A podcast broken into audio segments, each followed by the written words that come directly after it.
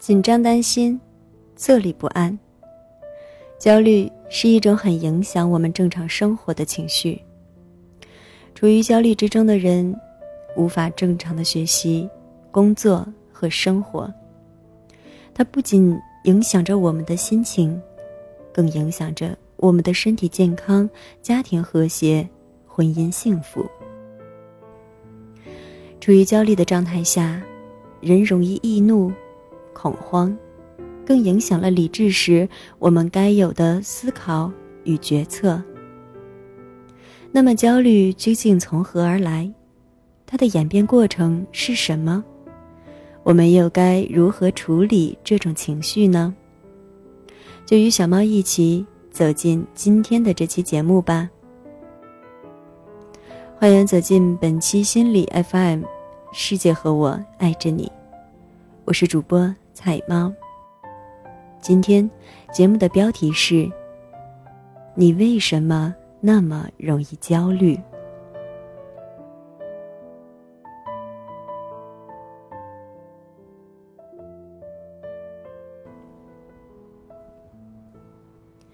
你为什么那么容易焦虑？焦虑是一种相对有用的情绪。它帮助我们采取行动，这是无可否认的。但是，现代社会容易使人产生长期性的焦虑，非常痛苦。为什么会这样呢？此刻，想象我们是生活在非洲大草原上的长颈鹿，脖子有两米长，时不时的看到一群正在进行野生之旅的人类。对我们肆意的拍照。我们和这些拿着相机的人类，不仅仅是脖子上的区别，还有我们的每一个决定，都是为了给生活带来直接利益。当我们饿了，就去嚼树上的叶子；当草原被风暴席卷，我们就立刻赶到灌木丛下避难。当发现附近有潜行的狮子，我们就赶紧跑路。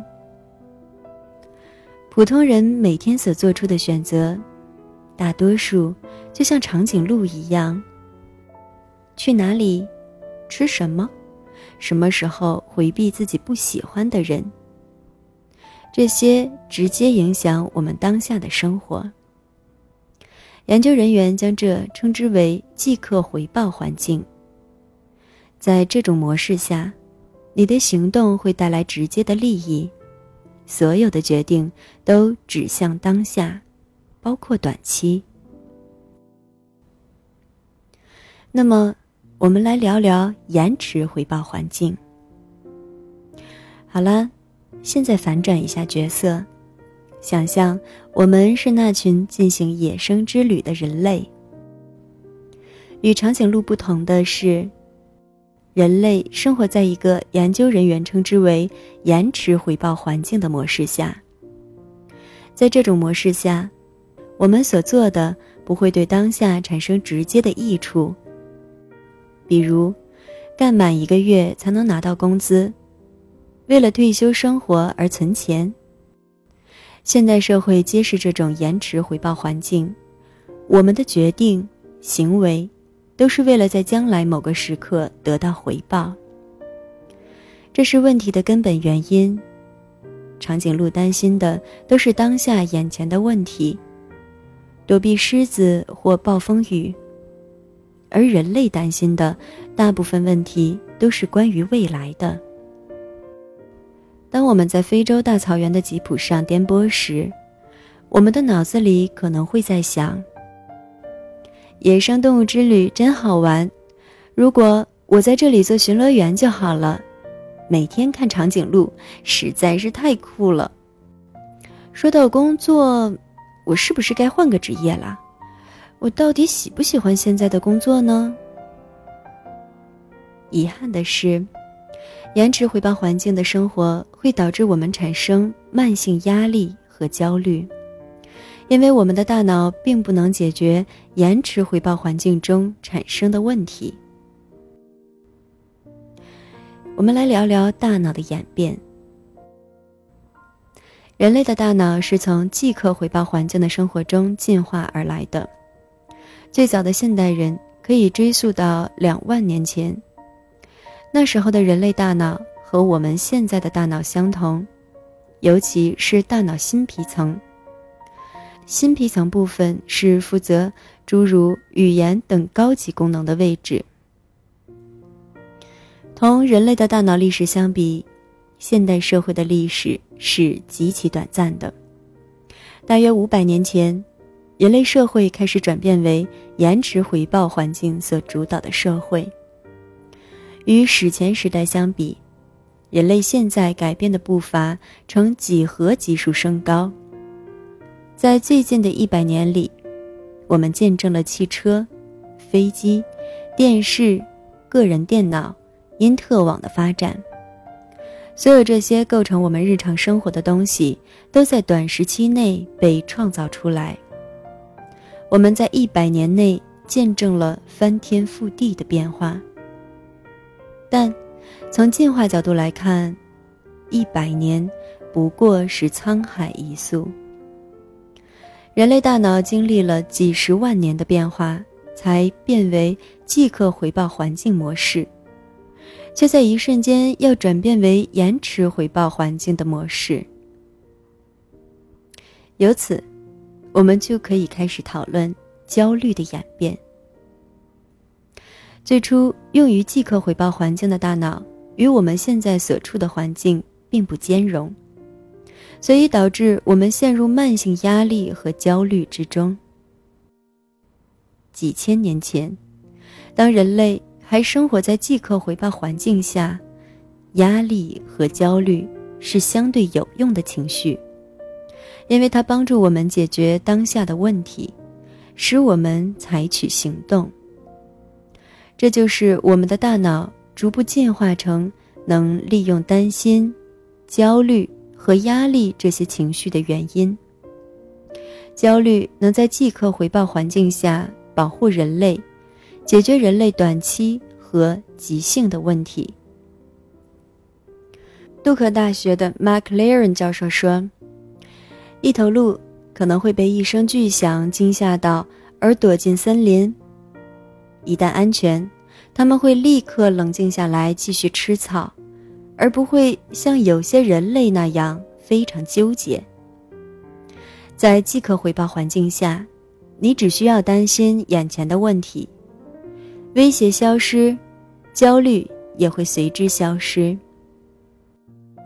现代社会，我们每天面对不同的问题，比如我是否有足够的钱支付下个月的账单，我是否能升职，或是困在当前工作上，我和前任能重归于好吗？延迟回报环境下的问题，很难在当下解决。那么，如何处理这种焦虑呢？在延迟回报环境下，对未来的不确定是最大的焦虑来源。在学校的用功不能保证将来能得到一份好工作，投资也不能保证未来一定有收益，去约会也不能保证你能找到真爱。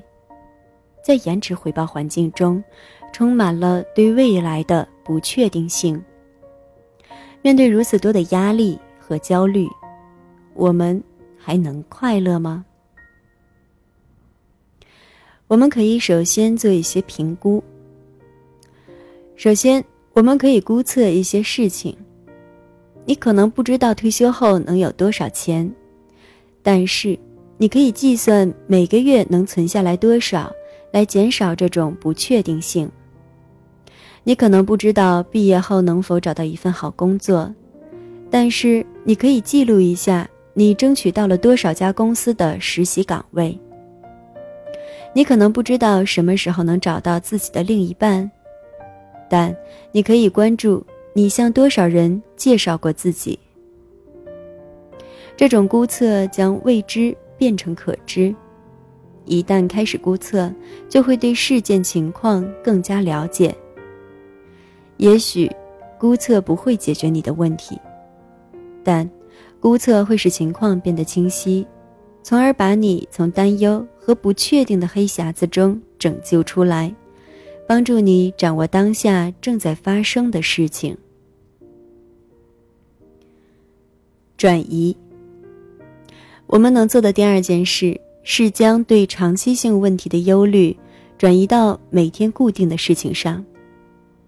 与其担心自己能否活得更长，不如每天散散步；与其担心孩子考试成绩，不如关注孩子每天花多少时间学习。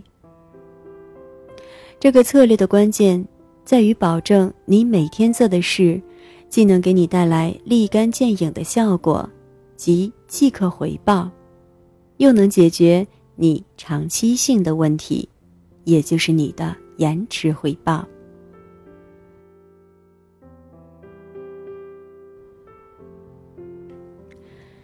感谢大家收听本期的节目。如果你喜欢我的节目，请继续关注心理 FM。你也可以关注心理 FM 官方微信账号，搜索公众号“心理 FM” 进行关注。同时，也很欢迎搜索我的个人公众号“菜猫”，更多精彩。与你分享，我是主播菜猫，这里是心理 FM，请记得，世界和我爱着你。